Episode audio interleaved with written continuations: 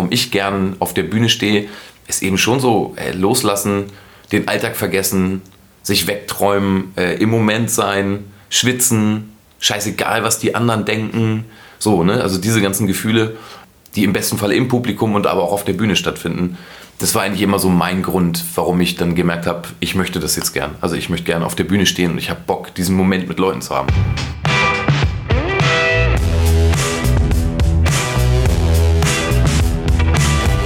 Headliner Talk, der Interview-Podcast von Eventims Headliner Magazin. Ja, schön, dass du hier bist, Aki. Freue mich auch. Genau, also ich sitze hier ähm, mit ähm, Malzbier und Keksen. Das, da freue ich mich sehr. Danke. Hast genau einen Geschmack getroffen. Ja, Malzbier, ist das irgendwie, kommt das noch von früher? Vom Stillen kommt das noch. Früher hat man immer gesagt, wenn man stillt, soll man viel Malzbier trinken. Ja, ich habe das von früher. Ich mag irgendwie gern Malzbier. Macht eben, ist total süß, macht mega dick, glaube ich. Äh, deswegen trinke ich jetzt nicht zehn am Tag, aber jetzt so, jetzt so mit dir äh, zur Geburtsstunde des Podcasts äh, gibt es jetzt mal einen Schluck. Ich habe sechs Stück gekauft, also. Ich sehe schon einen ganzen ja. Container. Ja.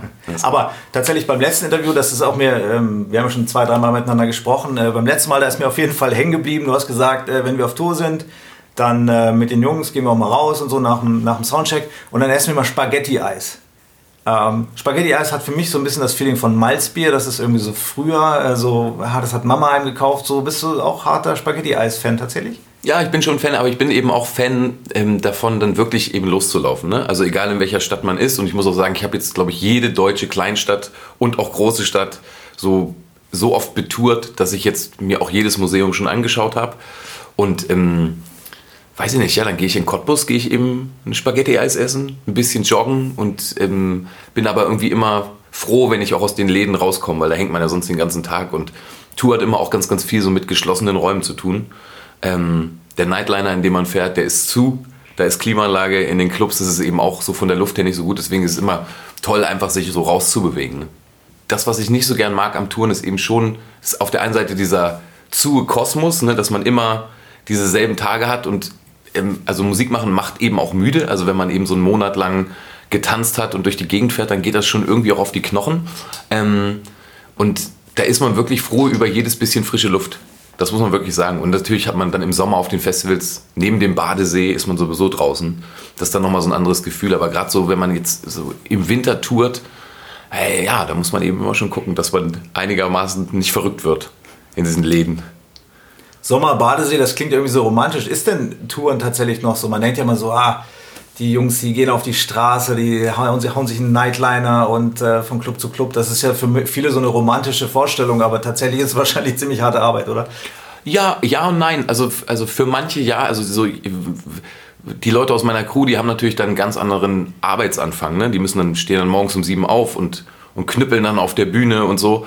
Und das machen wir Musiker natürlich nicht. Für uns beginnt der Arbeitstag eigentlich, mal abgesehen davon, dass ich dann noch mal ein paar Interviews habe, eigentlich so gegen 15 Uhr. Ähm, und dafür müssen wir dann eben abends diese zweieinhalb Stunden auf der Bühne dann irgendwie da sein und ausgeruht sein und, und Bock haben und so. Und der Kater muss weg sein bei einigen, so, ne? Ähm, ansonsten hat das aber schon, ich habe so einen Busfahrer schon seit ganz, ganz vielen Jahren, der ist der Peter. Und ich habe eben schon immer, wenn, wenn der Bus dann rollt und man ballert so über die Kasseler Berge rüber oder so, und da sitzt der Peter und raucht seine Kippe und ist irgendwie ruhig, hinten wird gefeiert und vorne ist aber immer so ein Ruhebereich, da wo der Fahrer ist, dann ist das schon ganz schön toll. Also so, so, die, so eine amerikanische Trucker-Romantik kommt dann irgendwie auf. Und das mag ich eben total gern. Mhm. Ja, also dieses Unterwegssein hat schon, ist schon ein tolles Gefühl. Aber bist du froh, wenn du nach drei Wochen wieder in den heimatlichen Hafen einläufst? Ja, ich bin, also ich bin immer froh, wenn es dann, komischerweise bin ich wirklich immer froh, wenn es dann vorbei ist, aber eher, dass, dass, dass man es dann so geschafft hat, gerade wenn es irgendwie toll war. Ähm, dass man irgendwie weiß, ey, wir haben das alle körperlich durchgehalten. Ähm, die, die Leute haben gefeiert und getanzt und jetzt ist das Kapitel irgendwie abgeschlossen. Wobei es eigentlich nie abgeschlossen ist, aber dieses Gefühl nach Hause zu kommen ist immer auch sowas Abgeschlossenes. Und es kann dann manchmal auch so ein bisschen wehtun. Also ich bin jetzt nicht so ein totaler Tourloch-Fan, aber ich kann mir schon vorstellen, für so Leute ohne Familie zum Beispiel, sagen wir ein Sänger oder eine Sängerin ohne Familie, ähm, wenn man dann so nach Hause kommt, nach Berlin in seine Zwei-Zimmer-Butze und es ist alles irgendwie ganz leer und keiner ist da, dann kann das glaube ich schon, also dann kann ich schon so diesen After-Tour-Blues irgendwie gut verstehen. Ich habe den nicht, weil ich, ich, ich freue mich dann über mein Kind und über meine Frau und über und über das, was da ist. Und dann kann ich einigermaßen schnell umswitchen und kenne so dieses Gefühl des Tourlochs irgendwie nicht. Das habe ich nicht. Obwohl es auch daher, dann kommst du in den Alltag zurück, hast so diese Alltagsgeschichten so und dann ist es vielleicht auch komisch, wenn dann nicht einer vor dir steht und dich anjubelt, äh, wie auf der Tour sozusagen. Ja, ja, aber das ist natürlich dann auch so oft ein Trugschluss. Also das ist dann auch immer so, wie ernst man das dann wirklich so alles nimmt. Ne? Also ich, ich hatte jetzt nie das Gefühl, dass ich irgendwie geiler bin als andere und ich diesen Applaus brauche. So, ne? das, fand, das fand ich immer so eine ziemlich pubertäre Fehleinschätzung von, von Künstlern. Das heißt immer so diese Dauerbestätigung. Ähm, also ich nehme das dann schon auf, wenn, wenn es gut funktioniert mit dem Publikum, wenn die tanzen und, ähm, und heulen und, und, und Emotionen haben und man gelobt wird und man selber natürlich dann auch dann so ähm, einen guten Moment hat. Ähm, aber der ist dann danach auch, den, ich nehme das dann noch so mit, aber danach ist das dann auch ziemlich schnell wieder weg. Weil ja, also ich, hm, ich finde dann eben, ich finde, es würde es sehr abgehoben finden, wenn ich jetzt, wenn mir jetzt zu Hause der Applaus fehlen würde. Weiß ich nicht. Dann müsste ich mich, glaube ich, ohrfeigen ich dann denken würde, wir mal, jetzt wirst du wirklich verrückt, jetzt ist es Zeit, einem normalen Beruf nachzugehen. So nicht abhebst. Nee, also ich, ich finde eigentlich eher, dass ich dann so die normalen Sachen, die mir auf Tour auch dann, wenn ich ehrlich bin, nicht so fehlen, also diese alltäglichen Sachen, ey, Klopapier kaufen, ähm, früh aufstehen, abliefern, das hat man auf Tour nicht. Ne? Also wir haben jetzt, jetzt auf der Tour im März wirklich, hm, weil wir eben auch größere Läden spielen, das ist eben keine Clubtour, sondern es ist eben eine Hallentour, haben wir natürlich dann schon so Leute dabei, die kochen. Das heißt, ich, ähm, und das hat man ja so auf Tour auch, das heißt, auf Tour gehe ich nicht einkaufen. Also ich, muss ich nicht. Ist ja immer alles da. Und ich kann, und es ist, wird so für alles gesorgt. Das heißt, man wird schon auch ganz schön, ähm, ich fand das damals im Sprinter auch schon, dass man sich eigentlich nie so kümmern müsste. Also da sind wir dann abends eben noch zu Aral gefahren und haben uns eine, eine Bockwurst reingeballert oder so. Ähm, aber dass man eben einfach sich um nichts kümmern muss. Ne? Also man geht auf die Bühne und das ist irgendwie alles da und dann, dann spielt man. Und danach hat man eigentlich auch ganz, ganz viel Zeit für sich oder Zeit mit, mit sich und den anderen oder so. Mm.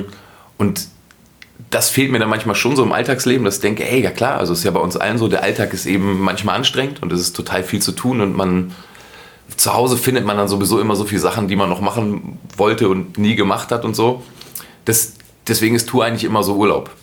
Und das Tolle ist aber, wenn ich das dann alles nicht habe, dann vermisse ich das manchmal so einen Hauch. Und wenn ich nach Hause komme, dann freue ich mich eben auch wieder einkaufen zu gehen, Schulbrot zu schmieren. Ähm, dann kann ich das viel, viel mehr auch wieder genießen.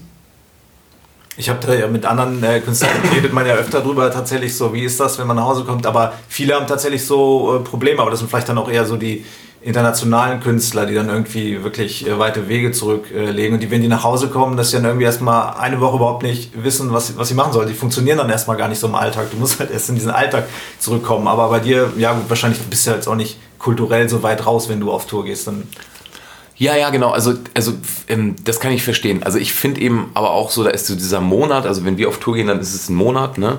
Ähm, das ist wahrscheinlich dann auch so eine Grenze. Ich glaube, wenn man jetzt zum Beispiel eine amerikanische Band ist, die allein in Amerika erstmal ein halbes Jahr spielen muss, damit sie Amerika, Nordamerika bespielt haben, äh, wenn die dann noch nach Europa kommen, dann sind die ja oft echt ein ganzes Jahr lang so unterwegs. Ne?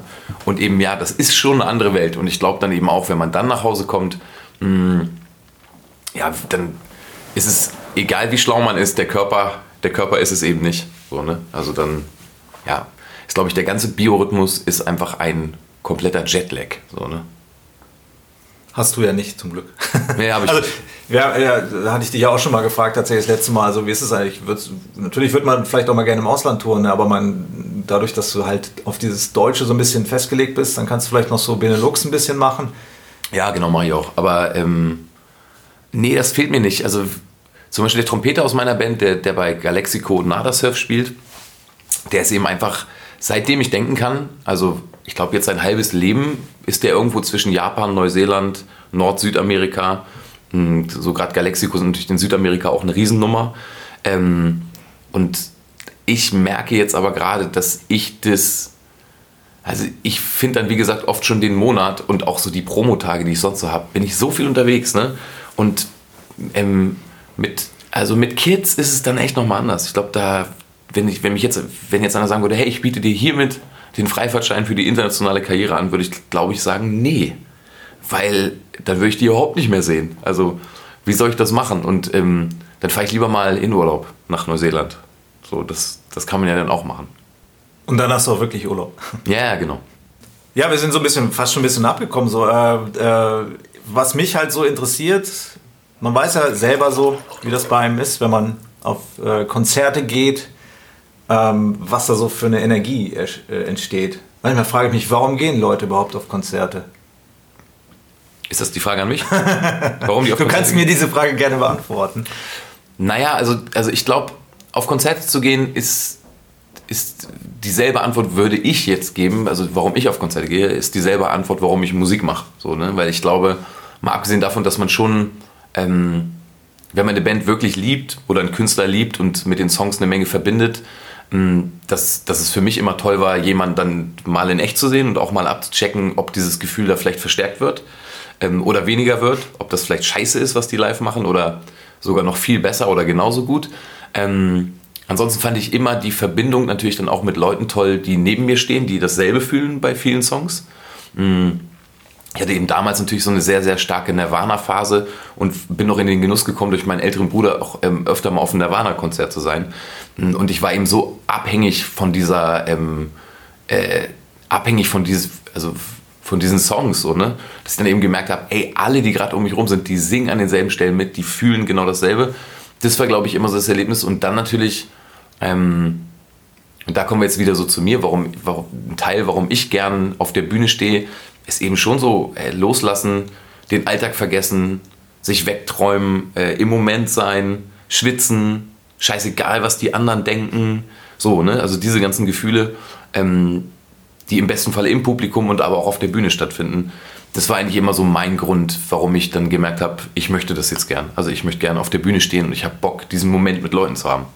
Gut, aber auf der Bühne hast du ja noch dieses professionelle Element, du musst ja abliefern. Die Leute haben ja bezahlt, um dich zu sehen. Da ist natürlich schon so ein bisschen Druck. Aber Im Publikum kannst du einfach nur eine geile Zeit haben. Naja, genau, aber es ist, aber also bei mir ist es eben schon so, dass ich eben versuche, vorher und auch nachher so professionell zu sein, das muss man wirklich mal sagen, dass ich dann eben auf der Bühne genau auch dieses Gefühl haben kann. Das heißt, wenn der Tag so verläuft, dass ich einigermaßen ausgeschlafen ähm, auf der Bühne stehe, dann komme ich ganz schnell an diesen Punkt, dass ich äh, die Welt um mich herum vergesse und genau denselben Moment habe. Das heißt, da bin ich dann auch nicht mehr professionell. Also natürlich bin ich professionell, weil ich durchtanz und durchhalten muss, aber das ist ja Vorbereitung ähm, und dass ich an den richtigen Stellen die richtigen Töne treffe oder so oder ähm, aber eigentlich ist es dann wirklich so, nö, dann da fängt dann irgendwie eigentlich dann so meine, meine Zeit des Tages an.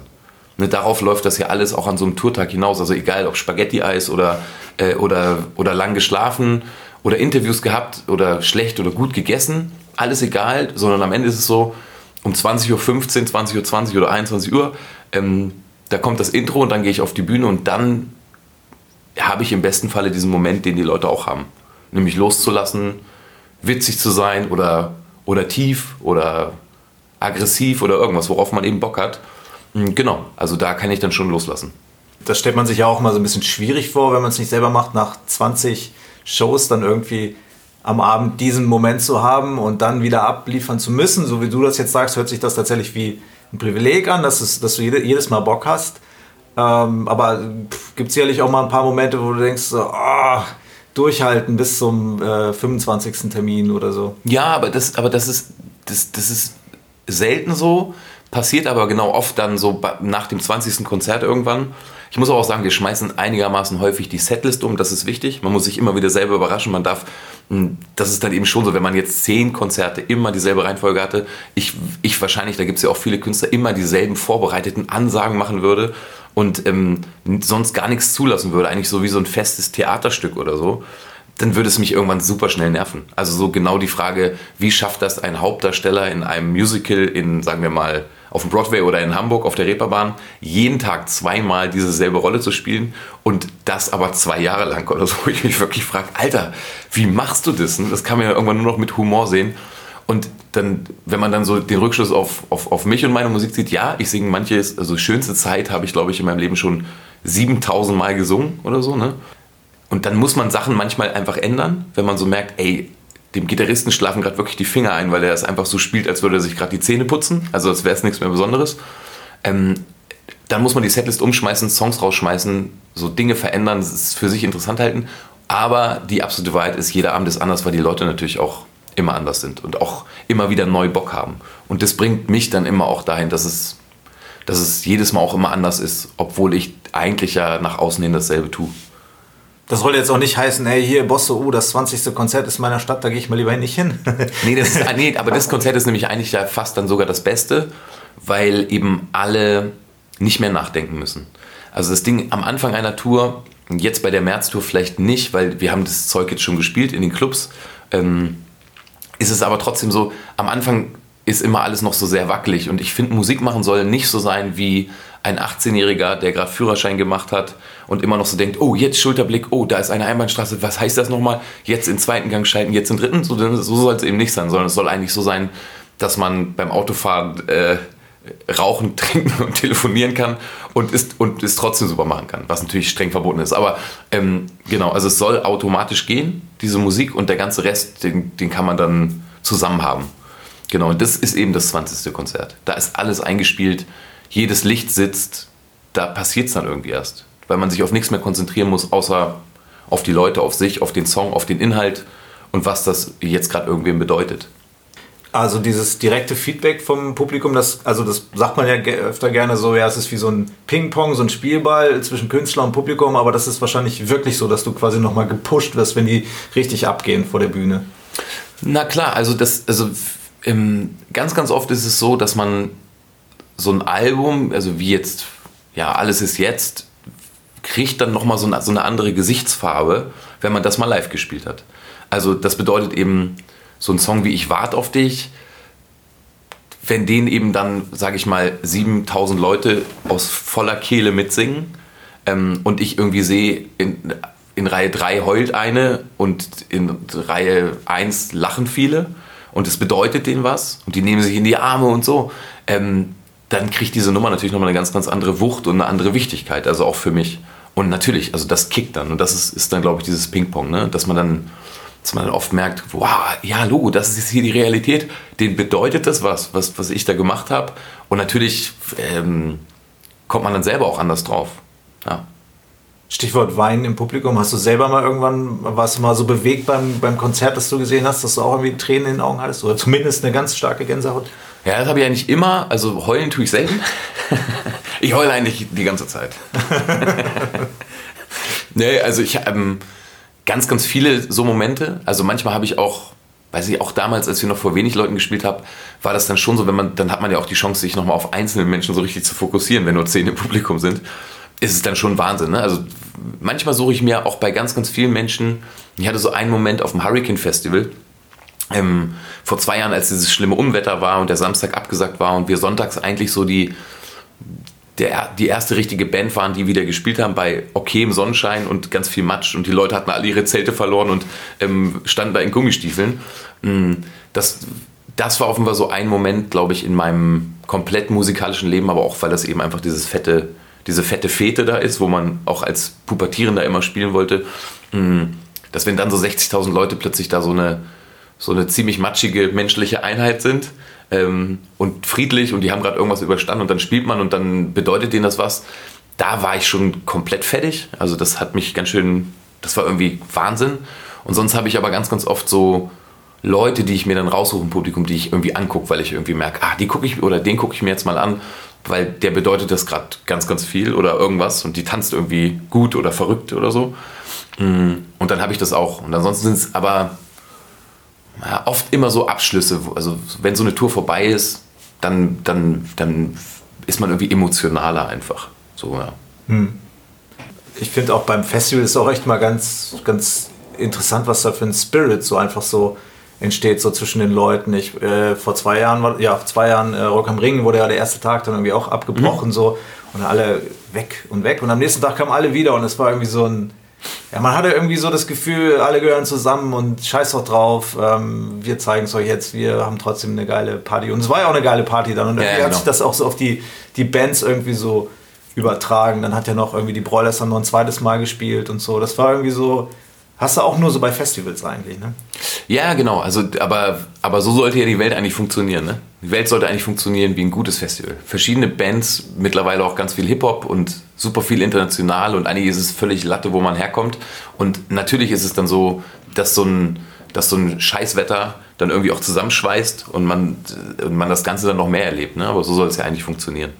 Ich finde, da, da, öffnet man sich selbst auch den eigenen musikalischen Geist so extrem. Vor ein paar Jahren hatte ich das Gefühl, so, oder noch vor, sagen wir, vor zehn Jahren oder so, dass Festivals schon sehr äh, so auf ihre, auf ihr Genre bezogen waren und so. Aber irgendwie hat sich das inzwischen so die großen deutschen Festivals schon so ein bisschen geweitet. Du hast halt Hip-Hop, so das Ding heißt Rock am Ring, aber du hast trotzdem ganz viele Hip-Hop-Acts und so und, es, und jeder geht da hin und guckt sich das an und denkt so, ey, na, vielleicht nicht jeder, aber ich denke mir manchmal so, ey, das ist jetzt nicht meine Mucke, aber ich finde es geil und dann irgendwie, weiß ich, das schärft so den eigenen oder, oder weitet ihn einfach den Horizont. Ja, total. Und also ich weiß ich nicht, also bei Musik geht es ja auch immer noch darum, so Sachen zu entdecken. Ne? Also ich, ist mir schon klar, dass man weiß ich nicht, wenn man jetzt so Metal hört, dann, dann, dann, dann ist natürlich der Weg zu dem Hip-Hop, den die Kids gerade hören, wahrscheinlich ein weiter, weil man einfach auch schon zu alt ist, so wie ich wahrscheinlich auch so. Ne?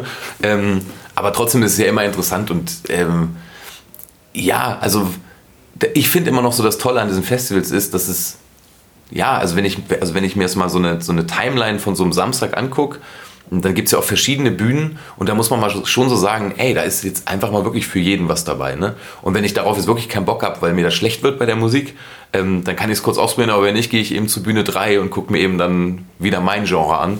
Das ist eigentlich toll. Und ich glaube, das ist ein guter Weg, weil so kriegt man natürlich... Man hat ja mittlerweile schon das Gefühl, dass wenn man jetzt so ein Rockfestival macht, dann sieht man eben ganz, ganz viele Leute, so, die so äh, mittlerweile auch eine Brille tragen, so wie ich, weil die eben über 35 sind. Und das geht dann so bis 60. Mm, aber, und, und die wundern sich dann eben, äh, also, warum jetzt hier gar keine jungen Leute sind. und ähm, ja, und das, das, das kann man natürlich dann vermeiden. Wenn man das bunt bucht, dann kriegt man es auch bunt. Oh Gott, ich fühle mich auf einmal so alt. ja, ja. Bosse, sind wir alt? Nein. Ja, ich meine, ich, ich habe hab mich schon älter gefühlt. Ich meine, ich bin älter geworden, aber ich glaube, ich habe mich mit 23 älter gefühlt als heute. Ich habe mich auf jeden Fall älter gekleidet mit 23 als heute. Ja, alles Attitüde. Stimmt, bei mir ist es aber auch so. Hm? Stimmt. Heute sehe ich irgendwie aus wie so ein, weiß ich nicht, wie so ein Urban Outfitter. Und dann, ähm, das wäre mir mit 23 aber nicht passiert. Das wäre mir ganz unangenehm gewesen. mit 23, was hast du da gerade gemacht mit 23? Hast du, mhm. ja. Wahrscheinlich mit 23 gerade falsch verliebt irgendwo. Oder, ja, da, da war ich jetzt offenbar noch nicht wach. ähm, ja, ich hab, bin gerade ein bisschen bei Nirvana hängen geblieben. Das, oder mhm. das schwirrt mir noch im Kopf. Du hast ja. Nirvana live gesehen? Mhm. Das ist natürlich geil. Hast du da selber, das wollte ich vorhin auch noch so anschließen, so selber mal irgendwie so ein bisschen im Publikum als, als Fan irgendwie Tränen vergossen oder äh, der nee, geheult, geheult habe ich da jetzt nicht, aber der, ähm, Du meinst nur Nirvana, ob ich da geheult habe? ich will ich will jetzt auch nicht. Heather Nova hat mich damals immer so berührt. Also dann später. Heather Nova. Heather Nova, Heather Nova fand ich immer so. Da, da hätte ich immer heulen können, habe ich jetzt aber auch nicht, weil ich da wahrscheinlich immer mit irgendeiner Frau war, in die ich gerade falsch verliebt war. Aber ähm, genau. Heather Nova hat mich live immer sehr berührt. Das kennt heute fast keiner mehr. Also viele kennen das nicht. Ähm, damals war das, war das für mich, äh, ja, das, war, das, das waren immer tolle Konzerte. Wenn man da einmal gehustet hat, dann wurde man direkt ganz schräg angeguckt. Kst, sei bitte leise. Nicht husten. Oh, Entschuldigung, ich bin erkältet. Ja, bitte. Heather Nova, okay, was hast du? Äh, Nirvana, Heather Nova, das, da ist schon, äh, ich sehe da eine Diskrepanz. Also es gibt, es gibt bei mir auf, bei meinem musikalischen Geschmack immer ziemlich viele Diskrepanzen, weil ich dann doch von vielen Sachen ähm, begeistert bin, die eigentlich jetzt gar nicht so dem immer so einem Genre zugehören. Also ich bin eigentlich so der, wäre jetzt so der typische Festivalgänger, der sich nie entscheiden könnte zwischen Bühne 1 und Bühne 3 und 2. Genau. Weil ich vieles gut finde, wenn es gut ist. Also mh, hm, komme eigentlich so aus der Zeit von Biohazard, Pantera, habe damals ja mit 14, glaube ich, angefangen bei Such a Search Backliner zu sein. Das war eben eine Band aus meinem, also einer von denen kommt eben aus meinem Heimatdorf und acht Jahre älter und die hatten damals eigentlich so mit gegen den Strom in dieser Zeit des Crossovers eigentlich schon so ihren fast, kann man sagen, europäischen Durchbruch. Und die sind eben damals natürlich dann, weil die immer so eine Mischung waren aus Hip-Hop ähm, und, und aber eben auch härterer Musik, bin ich damals eben eigentlich, ja, ich bin eigentlich schon so mit Suicidal Tendencies, Pantera, ähm, ja, und so weiter bin ich eben sozialisiert worden. Und da habe ich immer auf den Festivals gehangen und habe mir das alles reingepfiffen. Komme eigentlich eher aus dem härteren Bereich, habe aber immer nebenbei heimlich hm, ähm, Songs geschrieben, die natürlich viel weicher waren. Und genau. Ähm, aber da, so bin ich eigentlich sozialisiert. Und trotzdem ist der Schritt zu Heather Nova gar nicht so weit. Aber ich kann mich, ich habe damals, weiß ich noch, Such a Search haben damals geheadlined, ich glaube mit den Age-Blocks oder so, bei irgendeiner großen Fernsehveranstaltung und im Vorprogramm hat eben Alanis Morissette damals gespielt mit diesem unfassbaren Trommler, der ja jetzt bei den Foo Fighters ist. Ähm, genau, und ich war damals immer schon sehr, sehr offen für alles. So, ja. Hauptsache die Songs sind gut und die Typen und, und Mädels sind irgendwie in Ordnung. So, das war mir immer wichtig. Ein guter Song ist ein guter Song ist ein guter Song. Ist ein guter. Ja, genau, also das eben auch genreübergreifend so, ne? Ja. Also Face No More haben für mich eben einfach so die wahnsinnigsten Texte gehabt und die besten Songs und ähm, fand dann aber, ja, wie gesagt, Heather Nova fand ich dann ebenso ähnlich und ich finde auch dann, dass die Songs gar nicht so unterschiedlich sind. Sie sind eben nur anders aufgenommen und haben eine andere Attitüde. Ich kann mir das richtig vorstellen, du irgendwie beim Biohazard-Konzert, erste Reihe oder im Moshpit, irgendwie alles raus und dann zu Hause schön auf der Gitarre ein paar heimlich ein paar Songs. Ja, ja. Naja, also es gibt, ähm, es gibt offenbar ganz, ganz viele Geschichten so von diesen Konzerten, aber ich weiß auf jeden Fall noch, dass ich im Kapitol in Hannover mal, da habe ich dann in Hannover bei einer Freundin geschlafen, weil es hat Slayer dort gespielt, Blümchen und dann noch irgendwas Hartes. Und ich habe mir alle drei Konzerte angeguckt, weil ich alles irgendwie gut fand. genau so war damals mein Genre, also sehr, sehr offen. Aber cool, dass du Search gesagt hast, Such a Search. Äh eine sehr geile Band, finde ich. Schade, dass sie nicht mehr da sind. Die haben damals echt äh, äh, einen geilen Sound kreiert oder mitkreiert. Ich meine, das war ja so, so die Zeit einfach so. Rage Against the Machine ist auch noch so, dass so mein, da komme ich so her, irgendwie, das hat mich so mega abgeholt damals. Ja, Rage Against the Machine habe ich auch gebacklined. Also da waren Such a Search bei Rock am Ring übrigens auch, ich glaube 2000 oder 98 oder so, ähm, haben die vor Rage Against the Machine auf der großen Bühne gespielt bei Rock am Ring. Und ähm, und ich glaube, es war Rock, Rock im Park und ich erinnere mich noch, dass der, dass irgendwer von unseren Leuten eben pissen musste und hinten von der Bühne runtergestrullert hat und hat irgendwie auf die Becken des Schlagzeugers von, von Rage Against the Machine ge, ähm, gepisst und es gab total Ärger natürlich. Und dann hat Spießer. Ja, aber ähm, und da habe ich die dann zumindest mal vom Bühnenrand gesehen und fand es eben Wahnsinn. Also auch Metallica zum Beispiel habe ich damals vom Bühnenrand gesehen. Unfassbar. Also das, das, das waren schon so für mich als kleiner Pöks so schon so die besten Momente. Professionelle Leute mit einer wahnsinnigen Energie, meistens aber auch voller Drogen, irgendwie dann auf so einer Bühne zu sehen und dann so zu gucken, wie das funktioniert. Und meine Vorstellung damals, die war dann so ziemlich schnell weg, dass alles immer nur so dieses Sex, Drugs, Rock'n'Roll-Ding, was man dann immer so als 13-Jähriger gedacht hat, das wurde dann ziemlich schnell aufgehoben, weil ich dann sehr schnell gemerkt habe, okay, alles ist sehr professionell. Metallica spielen sich in, in, in einem extra gebauten Haus hinter der Bühne komplett ein Set lang warm und gehen dann eben erst auf die Bühne. Wie professionell kann man nur sein, ne? Wahnsinn. Genau, also. Und das damals schon tatsächlich? Ja, ich dachte immer, das wären alles viel größere Hänger. Das dachte ich immer, als ich kleiner war sind aber keine Hänger, sind eben sehr, sehr harte Arbeiter alles. Naja, sonst schaffst du es wahrscheinlich auch einfach nicht. Ja. Langfristig so. Also tatsächlich war Rage Against the Machine war wirklich auch mein Konzert, wenn mich einer fragt, so ey, das Konzert, das du nie vergessen wirst, das das Allergeilste war, war Rage Against the Machine, äh, leider erst spät in der, in der Zitadelle Spandau mhm. irgendwie, mhm. als sie nochmal äh, dann eine Tour gemacht hatten, so, da, das war der absolute Wahnsinn. Also das, das habe ich auch seither nicht mehr erlebt. So, was, was ist so dein, äh, wo du sagst so, oh, da noch einmal, das noch einmal erleben. Also als ah, Fan. Ja. Aber ich glaube, ich glaube, das war The Police.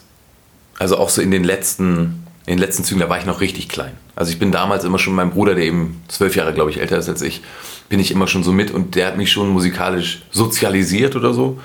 Und ja, also ich glaube, das muss ein The Police-Konzert gewesen sein. Oder ja, ich glaube, für mich so das Allerkrasseste muss danach sogar irgendein Sting-Konzert gewesen sein, weil das auch schon ein Stadion war. Und ich glaube, das war mein allererstes Stadionkonzert, war das. Und da stand ich irgendwie so mittendrin und habe dann irgendwie nur gedacht, es kann nicht wahr sein, wie viele Menschen gerade so hier sind. Aber wie gesagt, da war ich vielleicht elf, zwölf, ich weiß es nicht mehr. So. Ja, aber ähm, irgendwas mit Sting auf jeden Fall. Muss mich weggehauen haben, am allermeisten. 11, 12, da warst du ja früh dran. Was war denn das erste so? Also wann warst du das erste Mal im Konzert? ich glaube bei Aha oder so meiner Mutter. noch, hey, es gibt schlechte. Noch kleiner, ja, noch kleiner. Ja, Aha in Hildesheim oder so, ich weiß es nicht mehr. Ja, das muss so mein erstes richtig groß gewesen sein. Sonst war es bei mir auf dem Dorf eben so, wir hatten eben so einen Laden, der hieß das Schlucklum und da haben dann eben schon auch die Bates. Schlucklum in Lucklum. Kennst du das? Na klar. Achso, du kommst auf Ja, ja, ja, ich ja, scheiße, ja, natürlich. genau, Schlucklum, Schlucklum. Und da haben dann damals schon auch die Bates gespielt oder mal Terry Hoax haben da auch mal gespielt oder mm, so Braunschweiger Bands eben. Und dann hatten wir damals aber auch so eine ganz gute Open-Air-Bühne im FBZ, Freibietze, umsonst und draußen hieß das Ding. Das war dann immer so für uns Braunschweiger Rocker so das große Ding, weil es eben umsonst war. Die Shifty Sheriffs haben dann abends irgendwann spät gespielt und tagsüber haben dann eben so verschiedene Bands aus Wuppertal kamen dann oder so. Und das war aber auch immer super. Warst du eigentlich Teil einer, einer Szene damals? So, also als du quasi so als, als Jugendlicher, so einer musikalischen Szene, meine ich irgendwie. Ja, so ein also- Grunger oder so. Ja, also ich weiß nicht, Grunger gab es schon, ne? Also ich hatte dann schon so viele Freunde, die Hip-Hop gemacht haben damals und, und Graffiti und, und, und Breakdance und so. Aus der Zeit kommt zum Beispiel auch Oliver Kulecki, den ich eben seitdem auch kenne. Ist ja auch ein alter Braunschweiger. Mittlerweile ein, ein Elektro-DJ mit einer tollen Firma und so. Damals aber schon ein total guter Beatbauer. Also der hat eigentlich die Beats gebaut für alle Hip-Hopper, die ich so kannte aus Braunschweig. Mm, ähm, und damit meine ich jetzt gar nicht Cappuccino, Alexei und MC René, sondern eben andere Untergrundleute. Und mit denen habe ich damals abgehangen und ich war eigentlich immer so der Langhaarige da. Der langhaarige Gruncher. Der, der kein, also ich habe auch noch nie in meinem Leben einen Zug gemalt oder so. Ich habe immer nur daneben gesessen und habe und hab geträumt. genau. Ja, ich war schon so Gruncher. Ja. Aber schöne äh, bis zum Arsch, oder was? Hatte ich dann bis zum Arsch, als ich 13 war, glaube ich. Und dann irgendwann habe ich es auch wieder abgeschnitten. Ja, war es ein harter, harter Tag in deinem Leben? Nee, war es nicht, weil ich hatte Dreadlocks und ich war im Urlaub und dann kam da irgendwie so ein grünes Zeug aus den Dreadlocks und da war es Zeit, mal alles einmal abzuschneiden. Ach hey, gibt es davon Fotos, die ich irgendwie ergoogeln kann? Nee, Google nicht, aber ich kann dir, kann dir mal irgendwann mal eins zeigen. Okay. Ich habe hier so wie- irgendwie ganz viele Karten aufgeschrieben, die ich noch nicht einmal angeguckt habe. Ähm, so, ich, ich Hau mal guck raus. die jetzt einfach mal an. Ne? Ja, guck mal rein. Und, und guck mal so, zum Beispiel, ja, welche Band war letztlich der Auslöser für dich, dass du gesagt hast, okay, ich will das auch machen, ich will da auch rumstehen, ähm, ich nehme die Gitarre und mach Songs. Naja, also, dass ich überhaupt an Schlagzeug gekommen bin, war auf jeden Fall Stuart Copeland, der Trommler von The Police. Hm, Dass ich, glaube ich, irgendwann nach vorn gegangen bin, muss Kurt Cobain gewesen sein. Dass ich angefangen habe, so richtig wirklich Songs zu schreiben und das irgendwie so zu wollen. Und dann natürlich ähm, irgendwie, dass ich auch Glück hatte, dass in meinem Freundeskreis immer Leute waren, die eben auf dieselbe Mucke standen mm, und die auch Lust hatten, weiß ich nicht, sich einen billigen Marshall-Verstärker zu kaufen und irgendwie im Keller mal anzufangen. So. Das, das, das war einfach auch ein Zufall. Also ich musste mir nie jemanden suchen, das war immer mein bester Kumpel, der dann gesagt hat, komm, wir machen eine Band auf. Und dann kam eben einer dazu und dann hat man das eben gemacht. Und so kam es dann irgendwann Stück für Stück dazu, dass ich einfach, dass dann so meine musikalische Zeit einfach schon, glaube ich, 70 Prozent meines damaligen Lebens war auch schon Musik. Ich musste eben in die Schule gehen, aber eigentlich habe ich auch da nur Musik gemacht. Ich habe irgendwie irgendwo gelesen, äh, du hast irgendwie gesagt, ähm, mit zwölf bin ich Musiker geworden oder so. Ja, also so offiziell eigentlich habe ich dann mit 17 oder 16,5 mit der Schule aufgehört und dann habe ich eben wirklich nur noch Musik gemacht. Aber mit 12 war es auf jeden Fall schon so, dass ich das wusste, dass ich das machen möchte. Mit zwölf habe ich noch Adriano Celentano gehört. Ja, ich ja auch, aber, ähm, aber ich habe dann zumindest irgendwie gemerkt, dass da irgendein Feuer bei mir brennt, was sonst nicht so brennt. Und ähm, das war mir dann irgendwie klar. Und mit zwölf hatte ich dann aber auch schon die Chance, dann öfter schon mal auf Bühnen zu stehen. Ich war immer ein ganz guter Trommler und habe dann irgendwie da gewusst, ich möchte das irgendwie einfach machen. Und es gibt da auch gar keine andere Chance, ähm, dass mir irgendwas anderes genauso viel Bock bringen kann. Und dann habe ich seitdem wirklich, also auch so richtig mit einem Plan, den habe ich mir mit zwölf jetzt wahrscheinlich nicht gemacht, aber schon so mit 13, dass ich wusste, nee, Alter, du musst irgendwie üben und du musst gut werden, du musst toll Klavier spielen können, du musst dich inspirieren, du brauchst andere Akkordfolgen, du musst viel Songs hören, du musst dir viel Platten kaufen, du musst dir die Vögel angucken, die das schon geschafft haben. Das habe ich dann alles konzeptionell, habe ich mir so meine Nachmittage vollgebaut. Ähm, mit Musikkunde, so kann man es sagen. Ja. Ein Mann mit einem Plan. Hatte damals offenbar einen richtigen Plan. Umso schöner, dass er funktioniert hat anscheinend.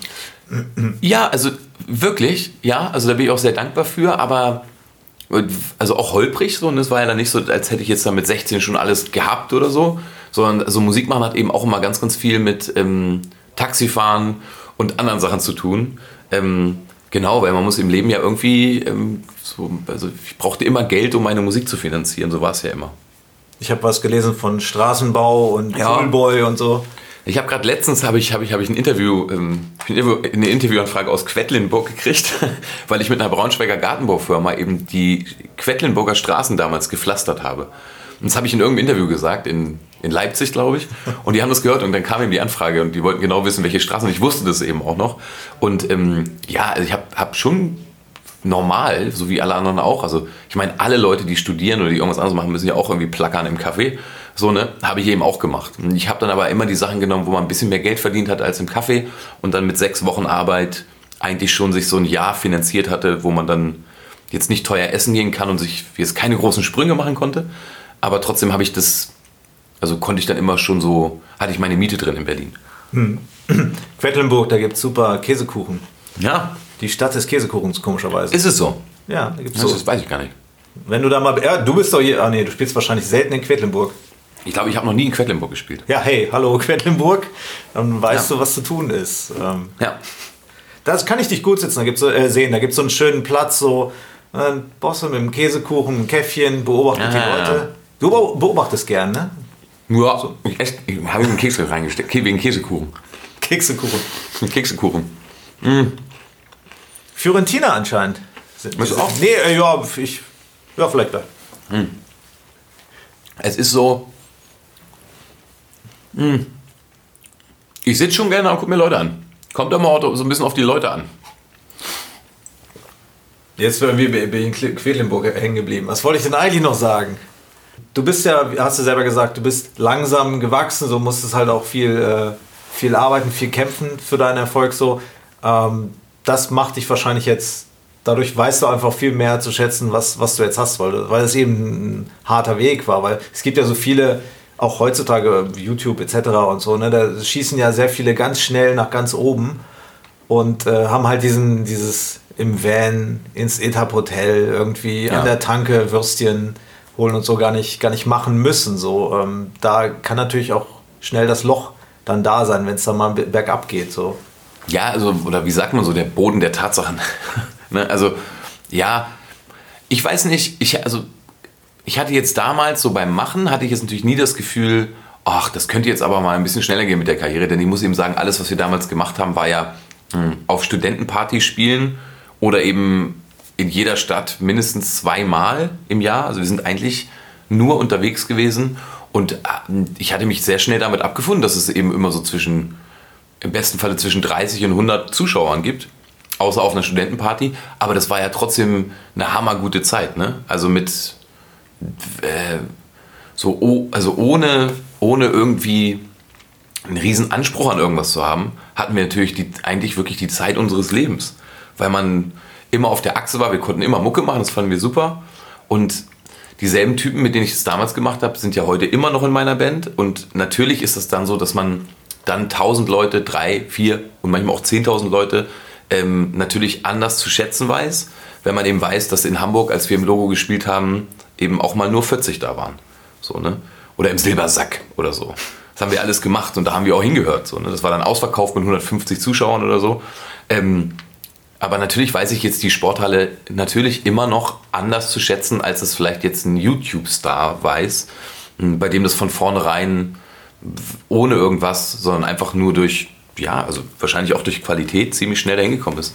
Und das ist natürlich dann auch immer so die Frage, ich, m, ich kann jetzt zum Beispiel so Bands, bei denen das mit dem ersten Album direkt durchgeht, ähm, der, für die freue ich mich, weil ich natürlich auch weiß, wie doll Rückenschmerzen man kriegt, wenn man, weiß nicht, in der Woche über 5000 Kilometer über irgendwelche Autobahnen brettert. Ne? Und genau, also das ist doch toll, aber naja, wenn man offenbar weiß, wie das da ist und dass das da auch in Ordnung ist in der Welt des Amateurs, so, ne, dann da muss man auch vor nichts eine Angst haben.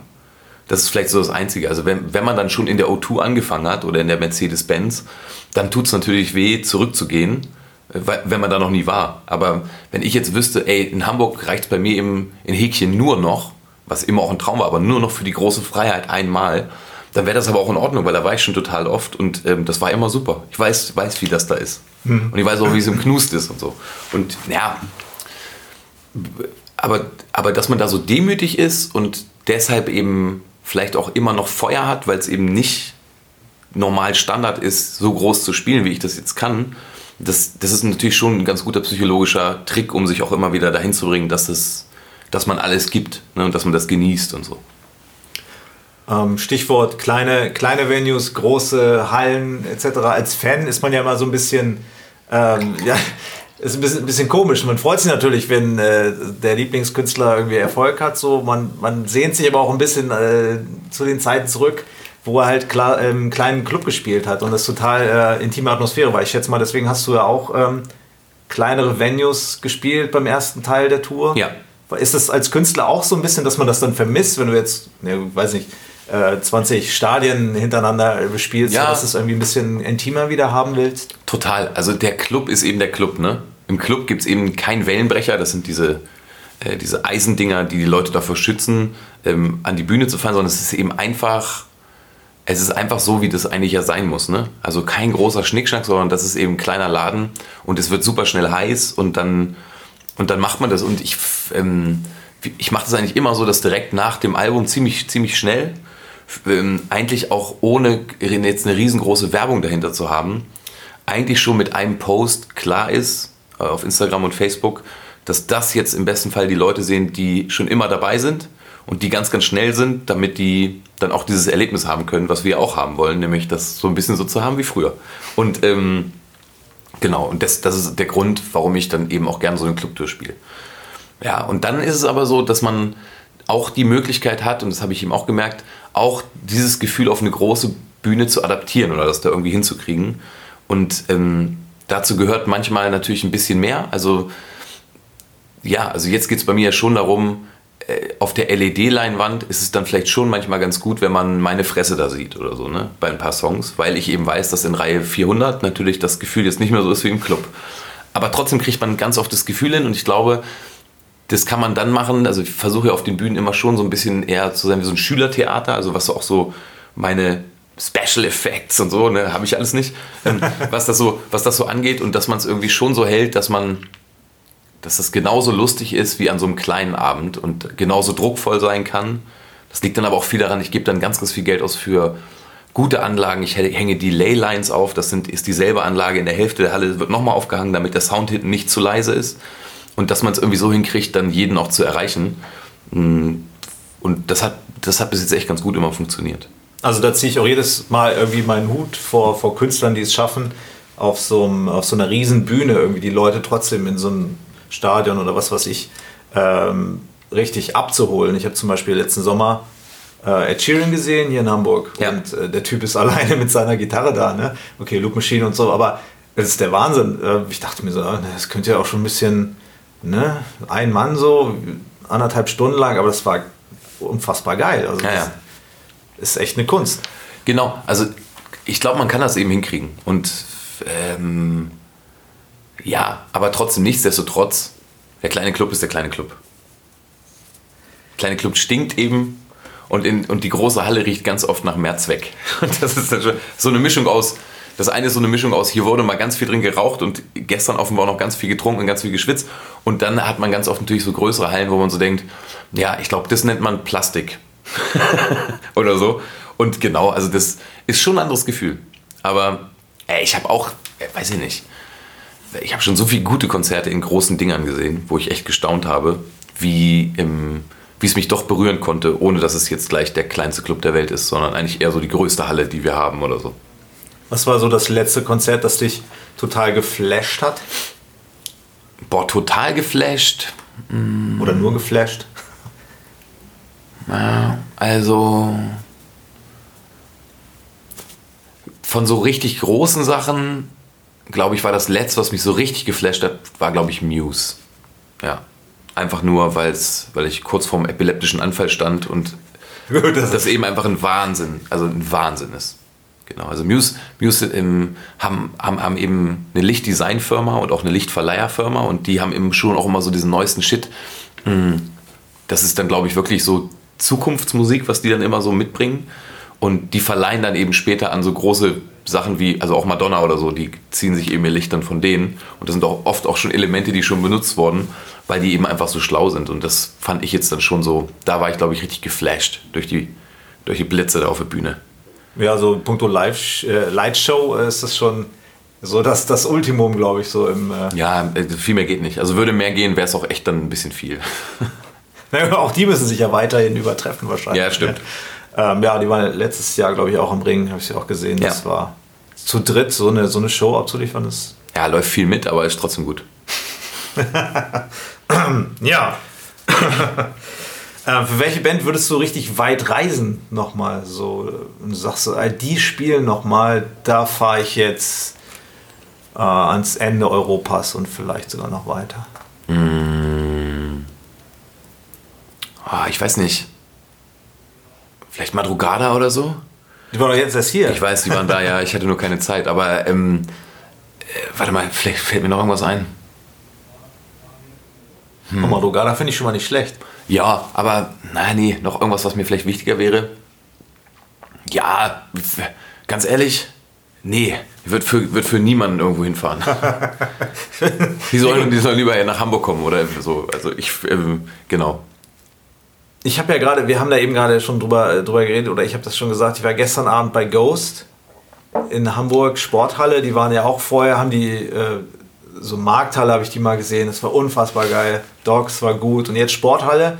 Und ja, es war, es war gut so, aber ich dachte halt, dann war ich auch schon wieder dieser Fan, der dachte, ach, warum mögen das jetzt so viele Leute? Warum kann ich nicht alleine stehen hier mit 300 anderen im kleinen Club und das äh, näher genießen so, aber das ist wahrscheinlich dann so ein bisschen das, was man in Kauf nehmen will. Also dieses, dieses komische Verhältnis zwischen gönnen und aber ich will sie für mich haben. Ja. Ja, also was soll ich dazu sagen? Ich, ähm, ich habe damit hier und da auch zu kämpfen, dass dann Leute eben schreiben, die das jetzt seit 15 Jahren oder so hören. Ähm, ach, das ist aber alles jetzt so groß geworden und so kommerziell und so und ähm, ja, da kann ich dann eben da weiß ich dann auch immer gar nicht so, was ich darauf antworten soll. Ne? Ich verstehe ich versteh das. Also das ist ja auch der Grund, warum ich dann eine Clubtour spiele. Aber manchmal sollte man sich dann auch darüber freuen, dass man Sachen dann eben, dass man so geschmackssicher ist, dass man Sachen vor anderen Leuten entdeckt und sich nicht immer darüber beschweren. So, ne? Also ja, da muss man vielleicht ein bisschen abstumpfen und, äh, und, und nicht so einen guten Geschmack haben oder so. Ne? Das ist ja eher so das eigene Problem. Also ich habe das eben auch oft, ich hatte das jetzt, keine Ahnung, so eine Billie Eilish oder so, das, das habe ich schon ziemlich lang auf dem Schirm, ne? weil man dann eben aber auch so in der in Produzentenkreisen darüber gesprochen hat oder so. Und dann kenne ich das eben und dann weiß ich eben, ja, jetzt hört das meine Tochter, weil das in irgendeiner Serie läuft und die, das wird riesig. So, ne? Und ich finde das auch toll, weil das tolle Musik ist. Ähm, aber trotzdem bin ich ja der Letzte, der sagt, ja, aber ich habe das schon vor vier Jahren, da war die erst 13, habe ich, hab ich das irgendwie da wusste ich das schon und da war ich dann schon da und jetzt ärgere ich mich aber, dass das Konzert ausverkauft ist. Ja, Mensch, also weiß ich auch nicht, ist der Lauf der Dinge. aber es gibt so viele Beschwerden, also bei mir im Netz jetzt nicht, aber ich höre das von ganz, ganz vielen Leuten, die dann so beschimpft dafür werden, dass sie irgendwie einfach groß geworden sind. Ne? Genau. Ja, schön, wird, wird, nur rechtfertigen. Ne? Wird einem die kalte Schulter gezeigt, dass das irgendwie jetzt einfach mal auch gut ist. Ne? Und äh, ja, ja, seltsam, seltsame Psychologie. Ich habe mich ja gestern äh, quasi optimal vorbereitet auf das äh, Podcast-Debüt. So, ich habe äh, sehr viel mitgegrölt, deswegen habe ich auch so eine sexy, dunklere Stimme. Grölst du denn, stehst du auch manchmal irgendwie noch äh, bei, bei Shows und grölst irgendwie die Hits mit? Du meinst. Du Bosse im, ja, im, im Publikum? Ja. ja, klar. Ja, ja. Also habe ich durchaus. Also ich, ich gehe immer noch sehr gerne auf Konzerte. Das habe ich mein ganzes Leben lang gemacht. Ich glaube, es wird jetzt nicht mehr, ich bin damals, hatte ich auch natürlich noch viel, viel mehr Zeit, habe ich eben versucht, schon so mir dreimal, eine Woche, dreimal in der Woche eine Band anzugucken. Aber das ist jetzt hier, ich finde es in Hamburg eben gerade so toll, weil man eben schon ähm, echt ganz, ganz viel tolles neues Zeugs auch hier hat. Und ich habe da so einen Konzertgängerkreis und Gängerinnenkreis, wo ich eben einfach so, mit dem bin ich so unterwegs und dann gehe ich gucken. Und ich war noch nie so der, der Hellste darin, das immer alles zu wissen, aber ich kriege das immer von vielen Leuten gesagt. Also ich... Ähm, weiß ich nicht, heute, heute spielt eben das und das Mädchen da und wir glauben alle, dass das total gut wird, kommst mit und dann bin ich auch sofort mit dabei. Und heutzutage kriegst du ja im Zweifelsfall auch von Spotify gesagt, so musst du noch nicht mal in den Bekanntenkreis. Also ich meine, ich will sagen, die, die Möglichkeiten heute sind ja äh, unfassbar. Es ist ja alles, alles da, alles verfügbar. Wenn du jetzt an früher denkst, dass du irgendwelche mit Kumpels irgendwelche Tapes hin und her getauscht hast, so die dann irgendwann durchgenudelt waren, so das ist heute schon ein bisschen, bisschen anders, ne? Ja, ist eine gute Sache. Also ähm, äh, das ist eben alles sehr, sehr offen und weiß ich nicht, also ich finde so diesen Algorithmus da drin manchmal so, dass, dass der mich manchmal auch so ein bisschen nervt, aber eigentlich ist dann schon so, dass man eben, wenn man zweimal zu oft diesen einen Song geklickt hat, dann kriegt man ja eben ganz, ganz viele Songs und Künstler, die so ähnlich sind und so. Und ich finde, das ist schon eine, eine Horizonteröffnung. So, ne? Also da kann man, da kann man schon eine Menge bei lernen. Äh, genau, also wenn man dann nochmal zurückdenkt, weiß ich nicht, äh, wie schwierig das damals überhaupt war, den neuesten Shit ähm, oder das, was jetzt für einen selber toll und neu ist, irgendwie hinzukriegen. Und ich finde, es ist total toll, das Internet, weil es natürlich auch super inspirierend ist zu gucken, hm, wie viel gibt es davon noch, was passiert noch, wie kann man das alles noch weiterführen, diese neue Musikrichtung oder so. Hm. Aber ich bin jetzt auch nicht so derjenige, der sich jetzt da so stundenlang am Tag da so durchklickt. Das Stichwort neue Technologien, ich habe es gestern gerade erst wieder so drüber nachgedacht. Äh, äh, wie findest du das so, Smartphones äh, beim Konzert? Das ist ja irgendwie so ein bisschen Fluch und Segen auch. Ne? Ich, du siehst die Leute so, du siehst irgendwie 100 Smartphones, also im Publikum stehen, die in die Luft gehalten werden. Aber selber film, willst es ja auch irgendwie mit filmen. Und es gibt so wenige Leute, die sich dann irgendwie komplett frei machen und das Smartphone irgendwie drin lassen und kein Foto machen. Also es ist so ein bisschen, und ich denke tatsächlich auch so an früher, Mensch, so die ersten Konzerte oder so die geilsten Konzerte, wäre natürlich irgendwie schön, da irgendwie auch eine Erinnerung dran zu haben, außer im Kopf, aber vielleicht macht es das auch gerade so wertvoll. Ja, also, ähm, also bei mir ist es schon so, dass ich das manchmal sehe, dass Leute irgendwas mitfilmen, das sind dann meistens so Sachen, mit denen sie wahrscheinlich irgendwas verbinden und dann brauchen die das einfach jetzt auch nochmal kurz so als Selbstabsicherung, dass sie da waren. Ich glaube immer noch nicht daran, dass man sich sowas später überhaupt nochmal anguckt, aber ich glaube, das ist immer noch so ein oder dass es mittlerweile eben so ein Relikt ist, ich filme das mit, ich war da, ich stelle das irgendwo raus. Das ist dann so meine, das ist mein Abend, den ich erlebt habe. Das sind ja soziale Medien. Ich glaube jetzt nicht, dass es jemand aufnimmt, um das jetzt für sich zu haben, sondern die machen das alle für ihre Instagram-Story. Bin gerade hier. Ähm, das ist ein Multiplikator, der, ist, der, kann, der kann jetzt für mich nicht scheiße sein. Ansonsten habe ich aber trotzdem so super selten so komplett mal alle Handys an oder so. Also ich sehe das nicht so oft bei uns. Aber das ist vielleicht auch eine Altersfrage. Also wenn man jetzt bei Rinnen auf einem Konzert ist, hm, was ich definitiv schon war, dann sieht man eben, da geht eine Show 48 Minuten und alle filmen 48 Minuten dann auch mit. So alles. Und, und dann gehen die eben wieder nach Hause. ja, genau. Aber ich finde das jedem selbst überlassen. Also dieses, das Teil gehört ja irgendwie mittlerweile mit dazu und ähm, ich habe das, hab das eigentlich echt noch nie gehabt, dass ich da so reingeguckt habe und gedacht habe, ey, sag mal, jetzt, jetzt filmen die das alle nur. Habe ich nicht. Hör sofort auf! Ich spiele nicht weiter, wenn ihr filmt. Ja, würde ich dann vielleicht auch irgendwann sagen, aber das, das habe ich nicht. Sondern ich habe das eben vereinzelt. Bei manchen Nummern gehen dann plötzlich die Handys hoch und dann weiß ich eben, ja, das bedeutet denen jetzt irgendwas. Die wollen das jetzt gleich posten. Ja, bitte, dann sollen sie es machen. Wer jetzt mal was, was Ryan Adams, der die, ähm, der, äh, die Phones mal eingesammelt hat? ja, das machen ja viele. Ja. ja, stimmt, das ist tatsächlich auch so ein, so ein Trend, ne? irgendwie auch so, so ein Lock.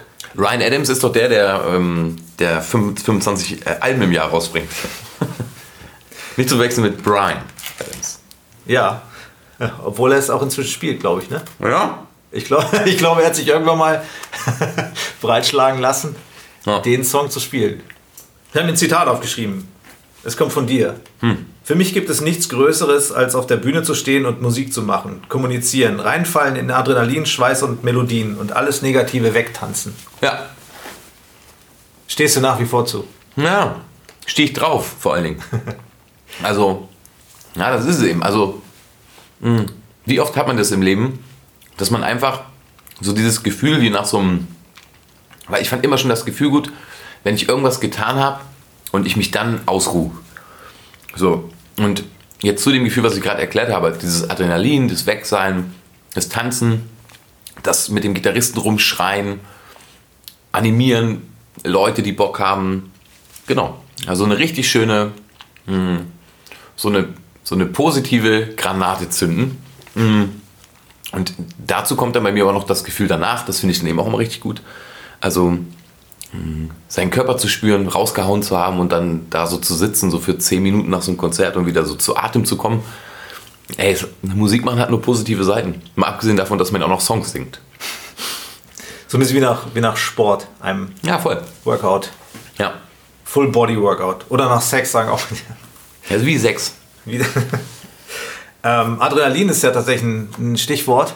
Denko Jones hat mir das mal, hat versucht mir das zu erklären, wie das ist. er meinte so, die, die Körperchemie, die ändert sich einfach, wenn du, wenn du auf der Bühne bist. Also, weil, weil er irgendwie, er kommt immer so total gechillt, fast schon ein bisschen boring rüber, so im, äh, in normalen Interviewsituationen oder Gesprächssituationen. Und auf der Bühne ist er halt die totale Rampensau. Und er meinte irgendwie so, seine Körperchemie ist dann von einem Moment auf den anderen, ist er quasi so ein anderer Typ. Ja, also das, also ähm, bei mir finde ich das nicht so. Also das, ja, das Gefühl habe ich irgendwie nicht. Also ja, da passiert irgendwas, na klar, aber hm, ich sehe das ganz, ganz oft bei so Schauspielerinnen und Schauspielern, die ich kenne, dass, dass da irgendwas passiert, sobald es Klick macht und die Kamera läuft. Ähm, da passiert eben irgendwas und äh, die haben dann nochmal eine ganz andere Aura und, ein, und, eine andere Energie. Genau, und ich glaube, es gibt so Leute und ich glaube, das ist ja automatisch passiert das. Ne? Also es ist ja eben immer, wenn du irgendwie angeschaut wirst von ganz, ganz vielen oder, oder eben dann eben auch nur von einer Linse, passiert eben schon irgendwas mit dem Körper. Ja. Äh, damit kommen einige besser klar und andere nicht. Also ja, kennt ja jeder. Also so eine kleine Rede vor Kollegen und man fängt plötzlich an zu stottern und fängt an zu schwitzen und ist aufgeregt oder so. Hm, das ist das, glaube ich, ne? dieses beobachtet werden und jetzt bist du eben dran. Genau. Und damit gehen eben Leute unterschiedlich um. Aber das ist eben so dann zu singen oder, oder, oder Musik zu machen, ist, glaube ich, das leichteste von diesen Dingern. Da hattest du jetzt auch nie Probleme, irgendwie auf die nee, Bühne nee, zu gehen? Nee auch eher so Typ, also Rampensau klingt immer so negativ, aber muss man ja auch irgendwie aushalten können, sag ich mal. Ja, ich hatte früher immer das Problem, dass ich immer so Bock hatte und ich so mich drauf gefreut habe und auch aufgeregt war, dass ich immer dann in dem Moment, wenn ich dann auf die Bühne gegangen bin, eigentlich schon diese ganze Energie verschossen habe. Deswegen ist es schon so, ähm, wie das hier bei Herrn Jones jetzt zum Beispiel, dass ich schon merke, dass ich an so Tagen, wo es besonders wichtig ist, ist bei mir alles immer sehr langsam. Also ich mache zwar Sport und so, aber irgendwie habe ich dann das Gefühl, dass ich automatisch das dann so hinkriege, dass ich meine Energie dass ich die nicht raushau für irgendwas, sondern dass die eben da bleiben soll, bis ich sie dann, wenn ich auf die Bühne komme, dass ich die dann raushau. Äh, genau, dass da eben noch genug da ist und dass es sich das dann irgendwie entladen kann. Mhm. So ein bisschen so schon, schon für das, für das Größere oder so. Ja, nice. Ich habe meinen mein Zettelblock habe ich hier durch. Ja, danke, mein Lieber. Alles Liebe zum ersten Podcast. ich bin gespannt. Ja, ich bin auch gespannt. Vielleicht magst du noch was zur bevorstehenden Tour sagen, irgendwie. Das ist so mein letzter Punkt hier gewesen, der da drauf steht. Du gehst ja bald wieder auf Tour. Ja, also wir, ähm, wir spielen einmal die ganze Runde und enden dann irgendwann in Köln und starten tun wir in Stuttgart. Und genau, wir sind jetzt ähm, wirklich, also gerade so ganz kurz davor, dass alles fertig ist. Es gibt ganz schön viel gute Ideen, so was so Licht und ähm, den Showbereich angeht. Ansonsten sind wir eben super gut eingespielt und bald gehen wir proben und wir haben total Bock. Also ja, das ist, das ist bei uns eben immer das Allerwichtigste, dass, dass ich jetzt gerade schon wieder merke, wie die Energie bei jedem, der da und bei jeder, die da mitmachen, ähm, steigt und dass alle gerade so sich so freuen auf die, auf die nass geschwitzten Abende. Alles klar, Aki. Danke. Vielen Dank. Headliner Podcast, äh, Jungfernfahrt nennt man es, glaube ich. Kleine Hafenrundfahrt. Vielen Dank fürs Zuhören.